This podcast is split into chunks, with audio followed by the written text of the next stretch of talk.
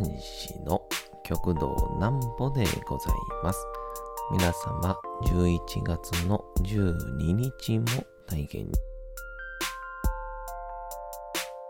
の準備をされる方、もう寝るよという方、そんな方々の寝るをともに寝落ちをしていただこうという講談師、極道南歩の南歩ちゃんのおやすみラジオ。このラジオは毎週月曜日から金曜日の21時から音声アプリサウンドクラウド、Spotify、Amazon Music、Podcast にて配信をされております。皆様からのお便りもお待ちしております。お便りは極道南歩公式ホームページのおやすみラジオ特設ページから送ることができます。内容は何でも結構です。ねえねえ聞いてよなんぽちゃんから始まる皆様の日々の出来事や思っていることなどを送ってください。ご希望の方にはなんぽちゃんグッズプレゼントいたしますので、住所、名前お忘れなくと、えー、いうことでございまして、あのー、昨日も変わらず、変わらずっていう言い方も変なんですけど、保津川下りにですね、えー、今回で7回目行ってまいりまして、で、また新しい船頭さんにお会いをさせていただいて、え、また実にこう個性的な方もいらっしゃって、えー、本当に楽しかったんですが、まあ、まあ改めて、保津川下り、えー、リハ含めると9回乗ったんですけど、いや、全然楽しいですね。なんぽちゃんの明日は何の日？さて、明日が11月の13日でございます。あのー、11月が、なかなか寒くならないっていうので、昨日が、やっとこう、冷たい風が吹き始めたなっていう感じやったんですが、えー、なかなかね、こう、なんて言うんですか、あの縛れるっていうやつですか。あんまないですよね。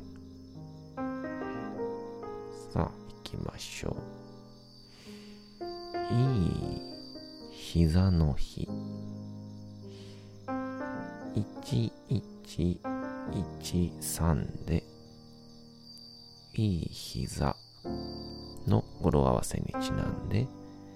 関節通訳や健康ケア製品などを開発展開している。ゼリア新薬工業株式会社が11月13日に記念日を制定しております。11月は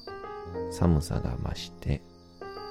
膝や関節が痛み出す時期でもあることから膝の痛み予防や治療の大切さや健脚健やかな死を祈願するイベントが各地で開催をされております。あのー、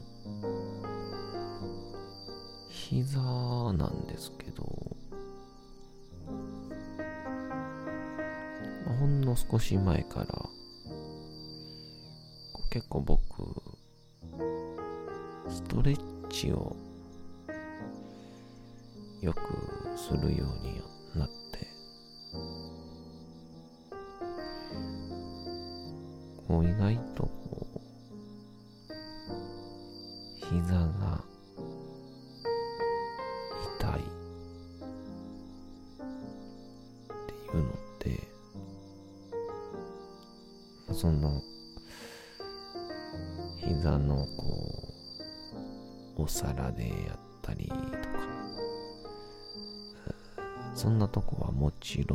ですけど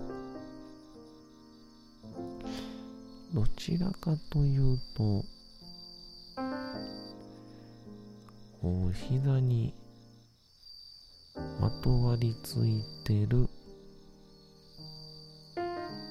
筋肉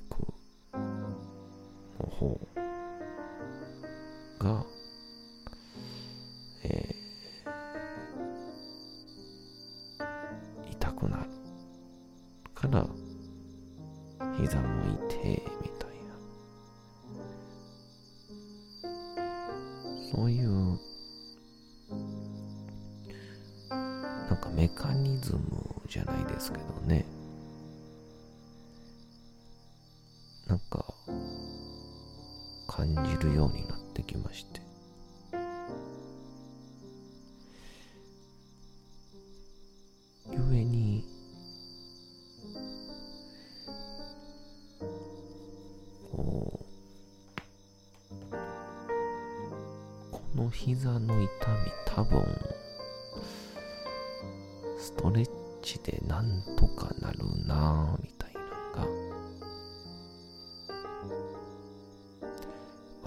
ってくるようになってきましてやっ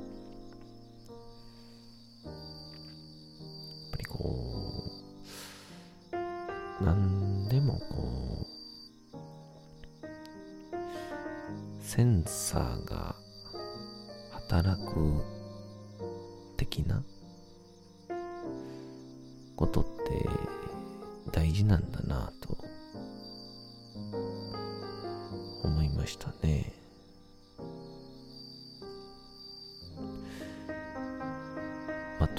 らも恐ろしく鈍感に生きてる毎日なんですけどということで保津川下りも、えー残すところあと11月の末12月の頭と半ばに1回ずつあって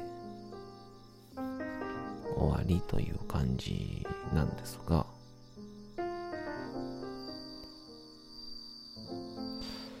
あのー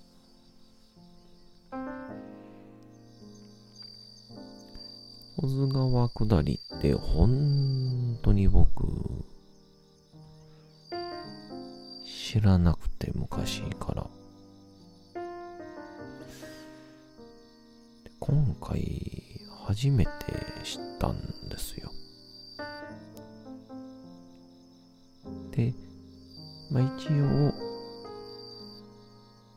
僕が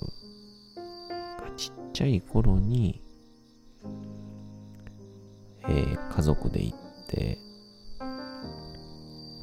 保津川下り嵐山に、え沿って走っている、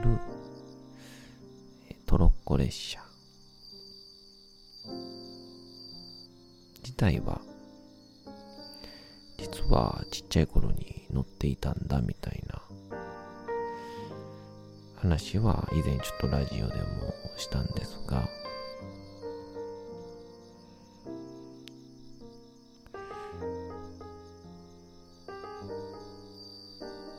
今回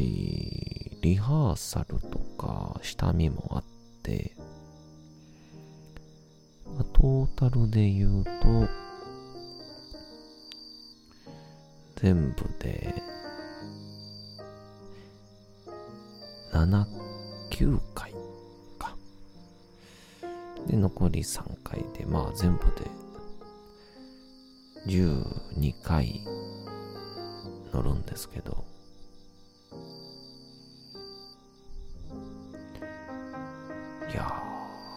思議と、何回乗っても、楽しいですね。まあ、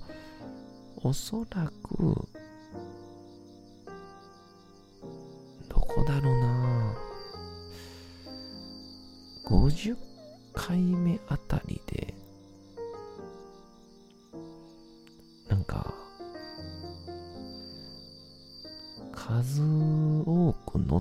ること自体に、目的が行き始めたら、ちょっと、おもんなくなるのかもしれないですけど、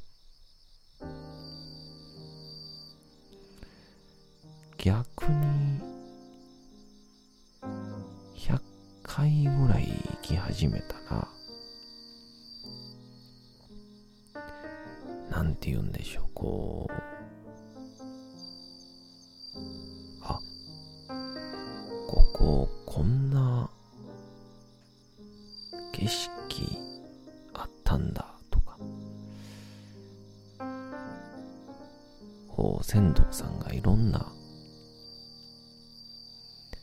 紹介をしてくださるものに加えて、あ、こんな歴史があるんだとか、っていうふうに、いろいろ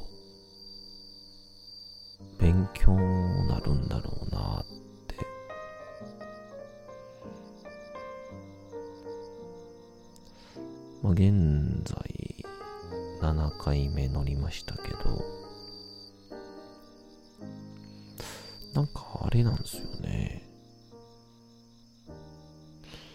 ま、着実に嵐山までこう到着するこう肌感覚というか時間は早なっ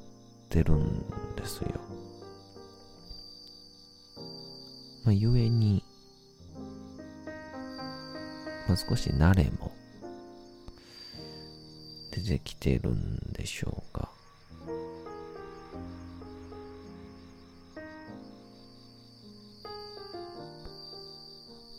まあでも、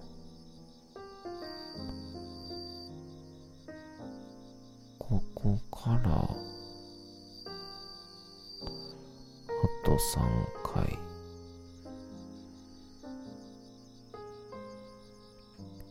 景色はもちろんですが、面白船頭さんのね、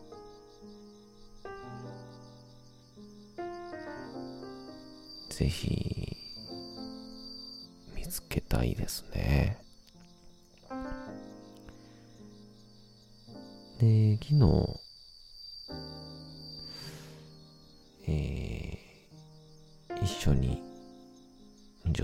をさせていただきました。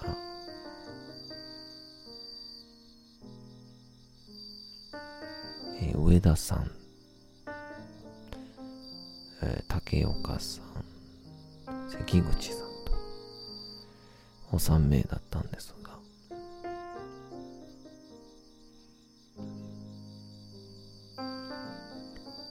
上田さんという方が、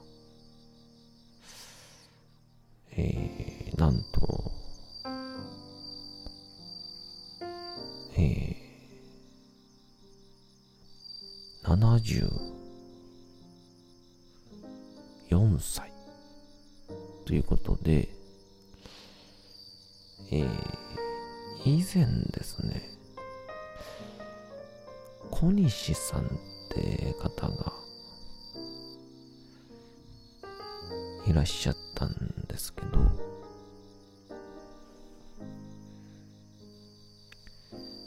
その方も、確か、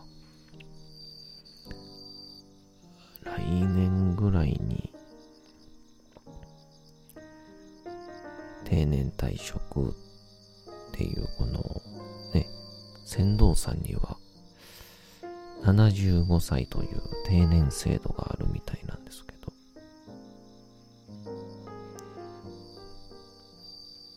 無事、75歳で来年定年されるという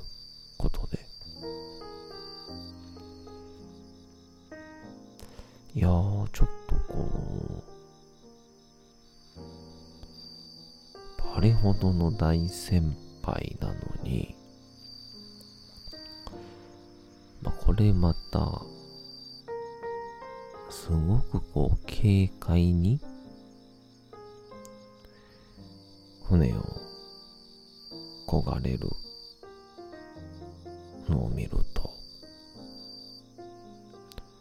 いやいや、やっぱり動き続けることって大事なんやなぁとんですけど、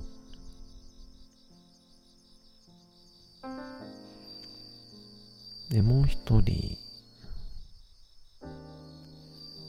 関口さんという方が、あの、37歳。で、何年ぐらい船頭さんをされてるんですか？っていう話を聞いてたら、今で7年目ぐらいですと。若いんですね、って言って。その、歴的にね。そしたら、あの、30歳で船頭になられるまでは、何をされてたんですか？みたいな話を聞いたら、それまでは、ニートをしてたと。で、こう、船頭さんたちっていうのは、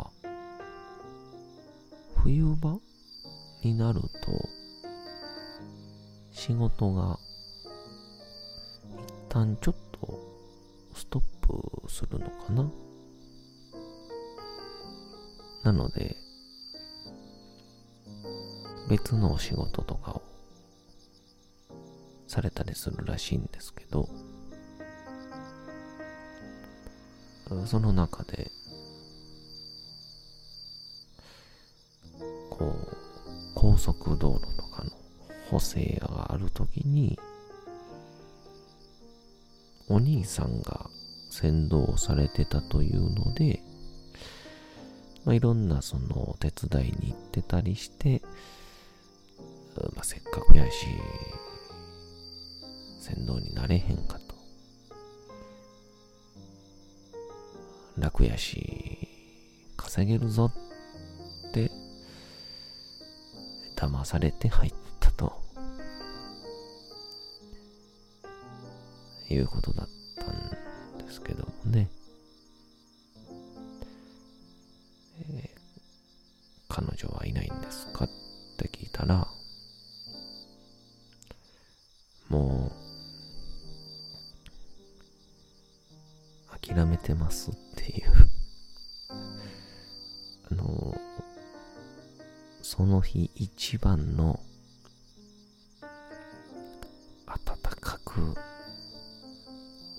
な笑いが起きましたね。えー関口さんを見て勉強したのは、やっぱり、本当の言葉、一番大事なんだと。銭湯さんの皆さん、ありがとうございました。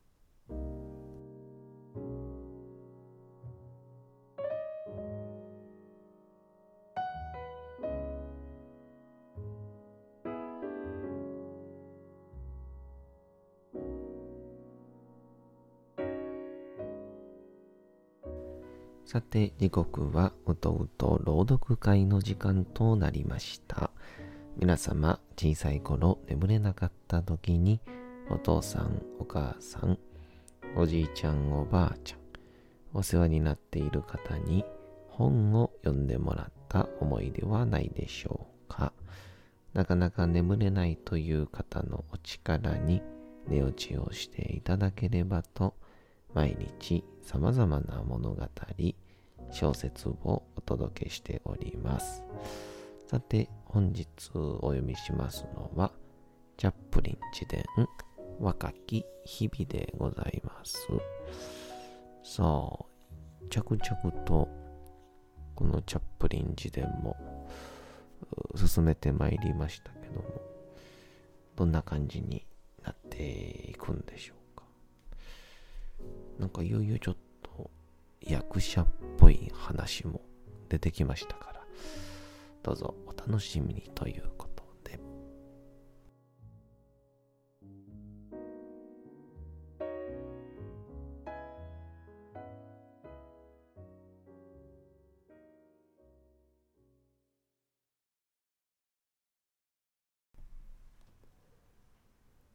チャップリン自伝若き日々あんたには何もないよ。あんたにも、あんたにもね。こうして斡旋所は、礼拝の後の教会のように、空になるのであった。ある時、私は最後の一人になってしまった。事務員が私に気づき、急に足を止めていった。何の用かな。私は、もっとくださいと頼むオリバーツイストになったような気がして、ごくりと唾を飲み込むと、子役はありませんか？と聞いた。登録は済んでるのかい？私は首を横に振った。驚いたことに、事務員は私を隣の事務室に連れて行くと、氏名や住所などの情報を聞き取り、何かあったら知らせると言ってくれた。私は義務を果たしたような、すがすがしい気分で斡旋所を後にしたが、すぐに仕事が見つからなかったことにも、内心、ほっとしていた。そしてシドニーが戻ってきてから1ヶ月後に、一枚のハガキを受け取ったのである。ストランドベッドフォードストリートのブラックモア俳優斡旋所に来られたし、身長のスーツに身を包んだ私は、ミスター・ブラックモア本人の前に通された。満面の笑みを浮かべたブラックモアさんは、とても感じのいい人だった。絶大な力を持っているので、さぞかし、荒探しされるのではないかと予想していたが、全くそんなことはなく、とても親切に、チャールズ・フローマンさんの事務所にいる C.E. ハミルトンさんに持っていく紹介状を書いてくれた。その紹介状を読んだハミルトンさんは、私の体が小さいことに驚き、それをまた面白く思ったようだった。もちろん私は自分の年をごまかして14歳だと言ったのだが、実際にはまだ12歳半にしかなっていなかった。私が演じることになるのは、40週にわたる巡業公演、シャーロック・ホームズのペイジーボーイ、使いっ走りの少年ビリー役で、秋からスタートすることになっているという。さて、本日もお送りしてきましたなんぽちゃんのやすみラジオ。というわけでございまして、11月の12日も体験にお疲れ様でございました。明日も皆さん、街のどこかでともどもに頑張って夜にまたお会いをいたしましょう。なんぽちゃんのおやすみラジオでございました。それでは皆さんおやすみなさい。すやすやすやーん。